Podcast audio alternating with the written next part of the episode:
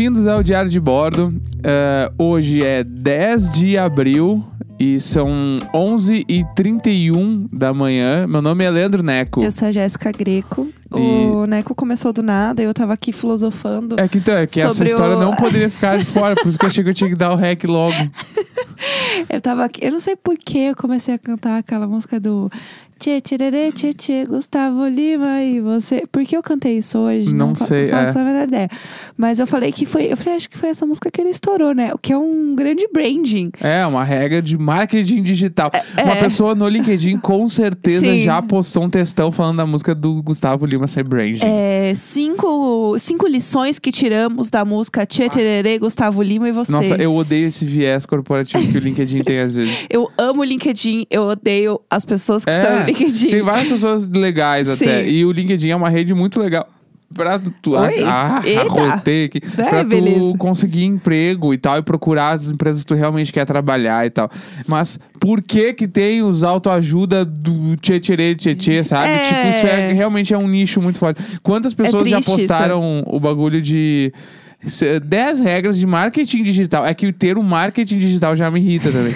De marketing digital que você aprendeu com o Manu Gavassi no Sim. BBB. Ah, eu já Isso- vi vários, eu não aguento isso me mais. irritou. E o outro também que é, do nada, todo mundo tem um manual de como trabalhar home office. Todo mundo, todo, mundo, todo, mundo. mundo. Tipo assim, ó. Dois dias em casa, todo mundo. É o como- Lee agora. É! Pyong Lee! Tipo assim, por quê? Parem de fazer manual de home office, tá ligado? Tipo, tu- Tem muitos já, e Tem muito, foda-se. tipo assim, e tu não é especialista nisso, tá ligado? Do É. nada tu virou, tu não é. Tu não É. precisa precisa entender que Sim. não é. Giovana, você está trabalhando três dias da sua casa. Você precisa de um manual. E não fazer Exatamente. um manual, Giovana. Ah, porque a pessoa pegou a cadeira estofada e botou na frente da cadeira, eh, na frente da cadeira, a cadeira estofada na frente da mesa, sentou dois dias e não teve dor nas costas. Vou ensinar como fazer um home office. Porque É. agora, agora eu sei, porque eu tenho um caderninho aqui com toda a minha pauta, eu trabalho e eu fecho o computador na hora que acaba o meu trabalho. Então, isso é home office. Tipo, parem. Que saco. Deixem o home office em paz. Você tá um pouco nervoso. Meu protesto é pela né? justiça com o home office. É, a gente tava aqui, né, filosofando sobre o Gustavo Lima. E antes de começar, eu queria dizer que hoje eu não tô legal. Assim, ó, não tô legal. Tem dias que a gente tá bem, tem dias que a gente não tá. Ontem eu também tava muito legal. Hoje eu não tô legal. E é isso, eu queria que vocês soubessem só, porque cada dia mais eu entendo a Britney Spears, entendeu? 2007? 2007. Ah, 2007. Cada dia eu entendo mais ela. É, talvez eu raspe, né, meu cabelo, por que não? Real, tu tá considerando raspar? Eu já considerei. Considerei. Doido. Não sei, não sei. Tô, Ah, tá eu que vendo? vou Eu tô- raspar daí? Hã? Eu que vou raspar? Sim. Louco. Aí você pode fazer uma playlist. Nossa, vai ser um grande momento. É. Porque esses dias tu falou que tinha medo de usar a máquina, né? Aham. Então, e eu É sei usar, eu- eu sei usar. Obviamente não vai ficar um corte de cabelo do cubo. Cinco lições que aprendemos usando É. máquina. Mas eu, eu vai ficar, eu sei raspar. Não sei se eu vai ficar tipo igual as pessoas raspam no salão, mas vai ficar ras- raspado, vai. Não, se eu não quiser. sei. É só uma ideia, assim, porque a gente tá há muito tempo em casa já. Eu tô ficando louca. Louca. Então, eu não sei. Pode ser que isso aconteça. Doida! Doida! Tô doida! Não, mas hoje vamos dar uma volta na quadra. Hoje eu acho é, a que gente vai se ajudar. protege se a gente vai. fizer isso. Porque eu tô ficando maluca. Não, É. vai, vai sim. É, vai ser bom. E aí hoje, o programa, a gente se separou. Se separou. separou pra Que falar. breaking news é essa que eu É. não tô sabendo? Separou pra falar do emo. Né? É. E como o emo surgiu nas nossas vidas e como ele está presente até hoje. Nós emos velhos. É, isso tudo começou porque. Há um tempo atrás. Meu na saco! Ilha do Sol. Ele é bolsominion, né? Não dá pra Não pode, cantar. não pode. Tá cancelado. É, porque a gente tava vendo. Não sei se a gente tava, tava vendo alguém no Instagram, assim.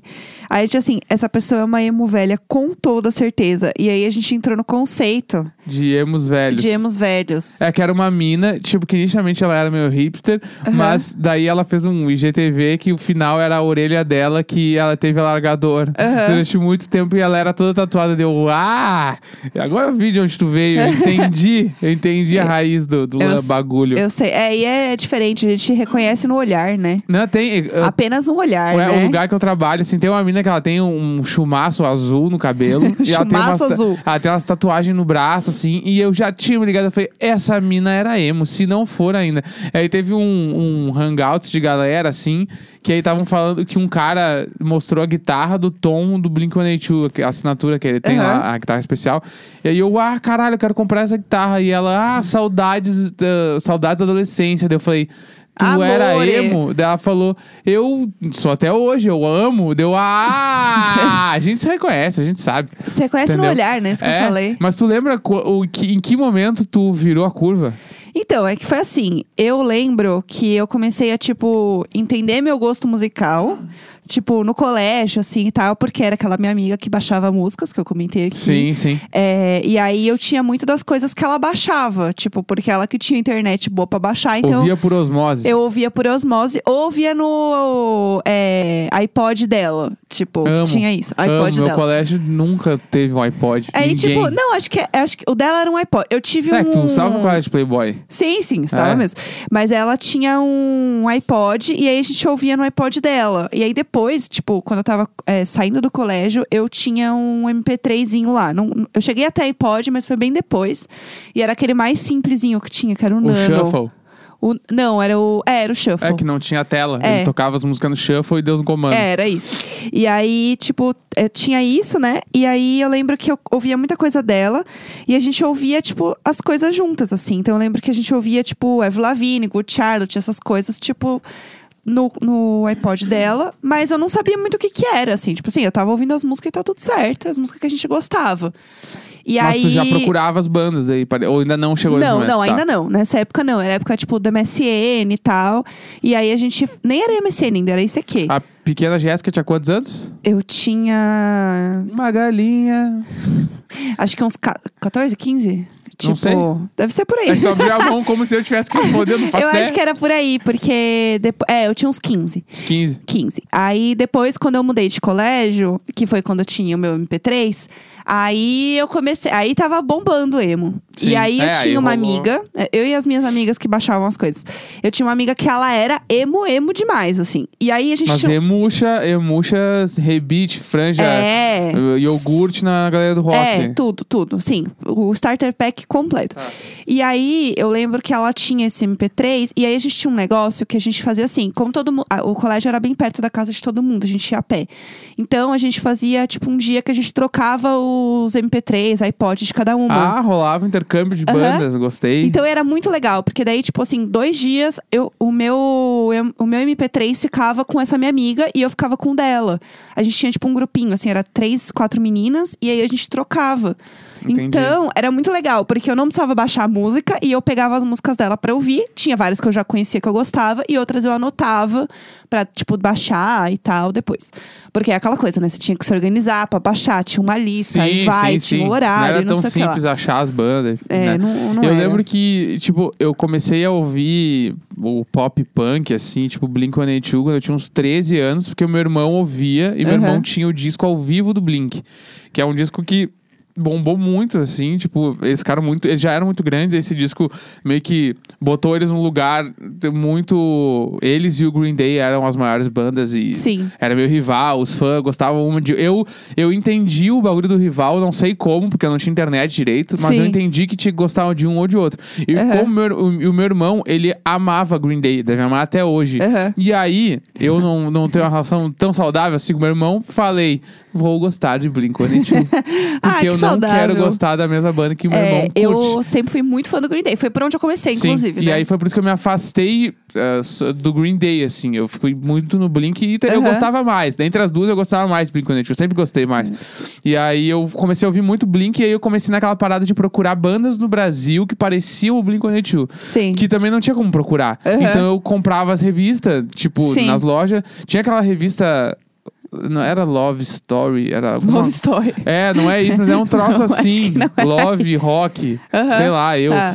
E aí eu comprava I essa love revista. rock. É, pode ser. E aí eu lembro que eu, daí, numa dessas, eu tava olhando o programa H do Luciano Huck Morta. no, na Band. Meu e aí. Ah, passou a trilha sonora de- desse programa e na trilha sonora tinha CPM 22 Regina Let's Go. Tudo. Quando eu ouvi, eu enlouqueci. Eu falei, meu Deus do céu, essa banda, essa música, é isso. E eu não, não fazia ideia que existia, sei lá, Millen Collin, Lego Sim, Ego, sim. não, não fazia, não conhecia. Daí eu fui ouvir, aí eu baixei, eu lembro que era o. Daí eles já tinham, eles tinham recém lançado o primeiro disco com o Bonadio lá. Aham. Aí eu baixei o disco, não, comprei o disco, na verdade, eu tinha o disco original. E aí eu, caralho, tá, beleza, é isso aqui que eu curto, eu vou começar a procurar. Só que aí eu não tinha referência nenhuma. E aí nessa época eu já era da igreja, e aí eu tinha umas pessoas emo na igreja, e aí eu fui falar com essas minas. Eu falei, ô, como é que eu conheço as bandas e tal? Daí a mina me deu um, um CD, É. que na época era um CD virgem gravado do computador, que era um CD que de- anos depois eu fui, eu fui descobrir que é um CD que rodou, tipo assim, aquela gravação Aham. rodou por muitos computadores e muitas pessoas. O vírus é- comendo solto. É, que era tipo assim, era metade do disco A Track, que é uma banda de hardcore de Porto Alegre, Aham. e a outra metade era o quarto dos livros da Fresno. Meu Deus. Era tipo 24 músicas, sei lá, e Aham. tinha os dois discos assim, e eu ouvia no repeat inteiro. E muito, esse disco rodou por muita gente. Eu conheço muita gente que ouviu essa, essa sequência de músicas. e aí eu falei, caralho, puta merda, eu preciso ver essas bandas ao vivo, que eu amo isso aqui, é isso. E aí eu comecei a ir na Croco em Porto Alegre, que era onde tocava as bandas, que aí, tipo assim, toda sexta, tinha, sexta e sábado tinha um show das bandas. Aí uma sexta era Fresno, outra sexta era Sim. Track, outra sexta era. Era o hangar aqui, E aí eu assim, pra entrei num troço, assim. Aí eu entrei nessa bolha. E aí, tipo assim, aí foi interminável, né, o bagulho. E aí estamos aqui hoje. o e resto é história, indo, né? assim. Mas tu, tipo, tu começou a, a ir nos encontros e nos shows das coisas, assim. Então, eu demorei muito pra ir, porque assim, minha mãe não deixava eu fazer nada, né? Então, eu ia nos shows, quando eu ganhava os shows da, é, da carteirinha Jovem Pan, que Eu, eu, amo. Ah, essa, eu é- era- essa história é muito boa, porque pra mim era muito distante. Eu lembro dessas coisas. É, porque. Eu nunca ia fazer parte. Porto Alegre, Sim. Dos Infernos, assim. é. Aí eu ia nos shows da carteirinha da Jovem Pan, porque assim, quando você fazia essa carteirinha de estudante, você ganhava, tipo assim, você fazia parte dos shows exclusivos da Jovem Pan, que basicamente era um show normal e eles tinham uma cota de ingresso. Tinha alguns que eram exclusivos, e que aí era bem bizarro, porque eles eram muito vazios, assim, tipo, eu fui num show do CPM que tinha, tipo, pouquíssimas pessoas, que era, tipo, exclusivo Jovem Pan. Mas é, eu tinha esses ingressos. Então eu ia nos shows porque eu ganhava, entre aspas, o ingresso por conta da carteirinha. Tipo, era meio que um negócio mensal, uma coisa assim que eu ganhava. E aí eu tinha vários amigos que tinham isso também, então a gente ia junto. E aí eu lembro que, tipo, eu ia assim nas coisas. Porque eu não ia, tipo assim, eu não ia. Ah, eu comprava o ingresso e ia sozinha, porque minha mãe não deixava. Minha mãe não deixava eu ir na galeria do rock. Eu mentia que eu, pra eu ir na galeria do rock. Não façam isso, crianças. Mas eu mentia pra minha mãe, ela não deixava eu ir. Ela falava que era um ponto de drogas. É que o- a galera do não rock, pra quem não errada. sabe, ela fica no meio do centro de São Paulo. É. né? E, tipo, ir no centro sendo uma adolescente sozinha e tal, ainda mais sendo mina, né? Que é, É. é, tipo. Assim, minha mãe, ela tava certíssima, É, entendeu? eu acho que fa- faz sentido, mas é que pro adolescente rebelde que quer ver seus amigos, que tá descobrindo, sei lá, as birita, os bagulho, descobrindo, sei lá, eu, a, tipo, o beijo na boca, os troços, assim, tipo assim, não ir na galeria do rock quando tu é um emo nos anos, no, no início dos anos 2000. Amor, eu ia É assim. assim, é pedir pra falar, não, claro, vai lá com certeza dizer É, que não vai. É, tipo então isso. assim, eu ia do mesmo jeito. Aí tinha uns dias que tinha uns encontros e tal. E eu lembro que eu ia lá pra comprar a camiseta das bandas. E aí a, a grande banda que eu era muito fã era Green Day, porque foi a primeira banda que, tipo, eu comecei a gostar muito. Que era o American Idiot, que eu achei incrível, achei o máximo. Tipo, Chegou assim. no Green Day no American Idiot. Não, tipo, foi o que eu. Então, foi o que eu conheci porque é o que tava meio que bombando na época. Sim, É, eu lembro do o Tipo, clipe. é. Passou muito MTV. É, o clipe era tudo, assim, crítica social foda, nossa, que demais. E aí eu comecei a ouvir os antigos. E aí, tipo, eu gostei muito do Green Day, tipo, no todo. E aí eu lembro que eu comprei vários discos, CDs virgens, eu gravei todos os, os CDs do Green Day em todos os virgens, porque eu não comprava, né, todos. Sim. E aí eu lembro que eu gravei tudo, assim, tipo, ah, esse aqui é o B-side, não sei o que, eu tinha. Tipo é, assim, e é o tudo. Duke, o Duke que bombou ele, né? É, Que é o que o Duke é o de música mais- 94, que foi, tipo, eu lembro que era muito. tipo Assim, eu pensei, mas como que eu nunca tinha visto isso antes? É, eu disse que o meu irmão tinha era o Duke. E aí, o Kerplunk era o que eu mais gostava, que era um dos primeiros. E eu tinha uma camiseta do Kerplunk que eu achava o máximo. E assim, tipo, eu usei ela até ela ficar, assim, furada, tipo, de não dar É, mais. tipo, a camiseta de banda pra nós emos ah, dessa época que o emo bombou, realmente, assim, ó, tipo assim, ó, nada, a metáfora não pode ser mais perfeita do que camiseta de futebol pro homem hétero. Aham. É isso. É, pra todo mundo que gosta de futebol, de, tipo... É, tipo, mas é que pro homem hétero, o cara que, tipo assim, ele usa camiseta de futebol pra ir no bar. Pra com, tra- tipo, trazer uma identificação é, tipo assim, é o aniversário caras, de assim. alguém. Aí o cara Sim. vai com a camiseta do Cruzeiro, sei lá. Sim. Tipo assim, é um bagulho que fala muito mais sobre o cara do que a própria camiseta e o gostar de futebol. Sim, Porque sim. isso é mais homem hétero que faz, assim. Mas, tipo, obviamente sim. tem mulheres, tem todo mundo. E. O emo dessa época era a mesma coisa. Era a galera, tipo assim, ah, a galera com a camiseta do Green Day, olha lá, a camiseta do Blink, ah, a camiseta. Sim. Daí aqui em São Paulo rolava muito, que era tipo, as bandas independentes de São Paulo eram gigantes. né? Sim, sim.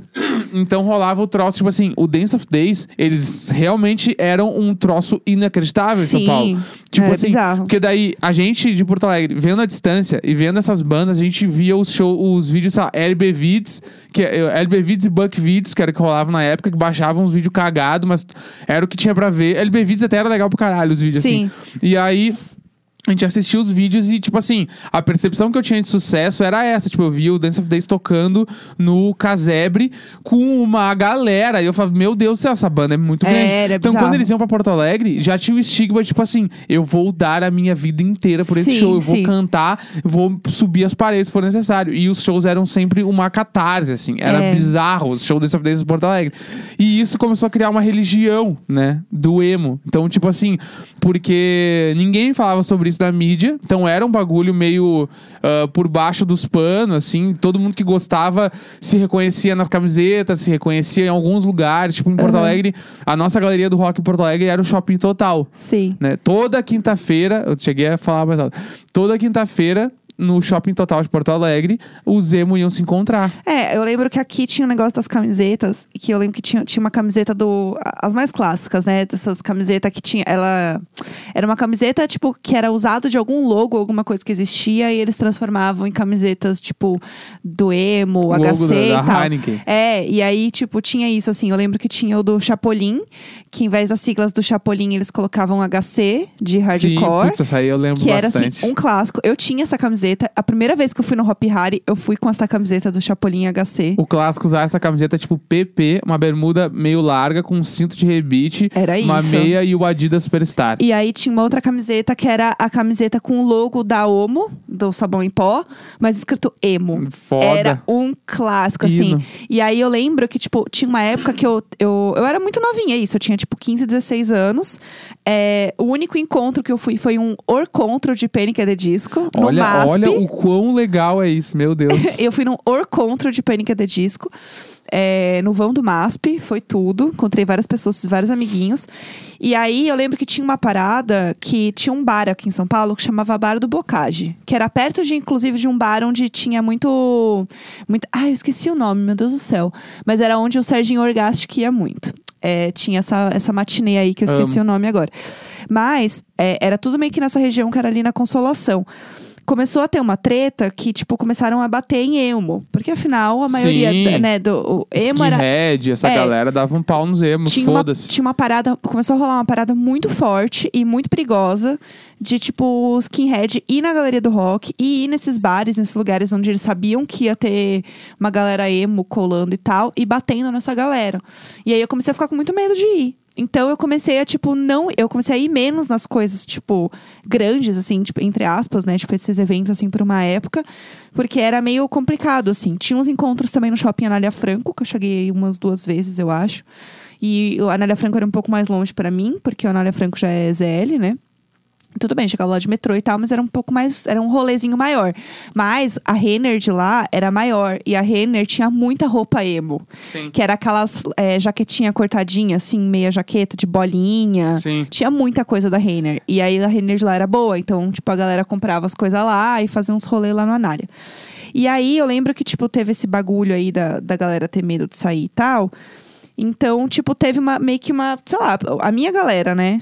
é, começou a evitar ir em rolês muito grandes, assim, e, e mais em show, tipo, coisas que, né? Lugar não- seguro. é, lugares que não, Não, vai é ter que muito show como. não tivesse skinhead lá na frente É, o saco, e né? tinha também, tinha, tipo, eu, eu lembro. mijado. Eu lembro que eu, uma vez eu tava, eu e a Tamires, que é minha amiga beijo Tamires, a gente meio que, tipo, começou a ser seguida por um skinhead, assim, na rua. E aí, tipo, perto do metrô Vergueiro, assim. E a gente tava indo pra Liberdade, porque domingo aí a gente ia na Liberdade, sempre. Comer lá. Era e- encontro emo ou não nada a ver? Tinha muito emo lá também. Mas não era oficial. Mas não era oficial, mas tipo, meio que a galera ia. Então você já se reconhecia ali. Não, até hoje, né? Tipo, Até hoje, assim, rola. uma galera do K-pop herdou um eminho aí de canto também. Tem, tem um A galera de anime. Tem um pessoal que É muito- vai também, né? E, é- e aí tinha uma parada muito de skinhead, que era dos caras, né, olharem e falarem assim, ah, um bando de viado, vamos bater neles. Sim, é, a homofobia A homofobia- andando juntíssima com todo esse movimento emo. Então assim. era meio foda isso, porque era isso, tipo, ah, os caras que passavam chapinha e todo mundo beijava todo mundo e foda-se. Ah, então, eu lembro quando. Agora tu falou esse bagulho da Renner, assim, tipo, lá em Porto Alegre,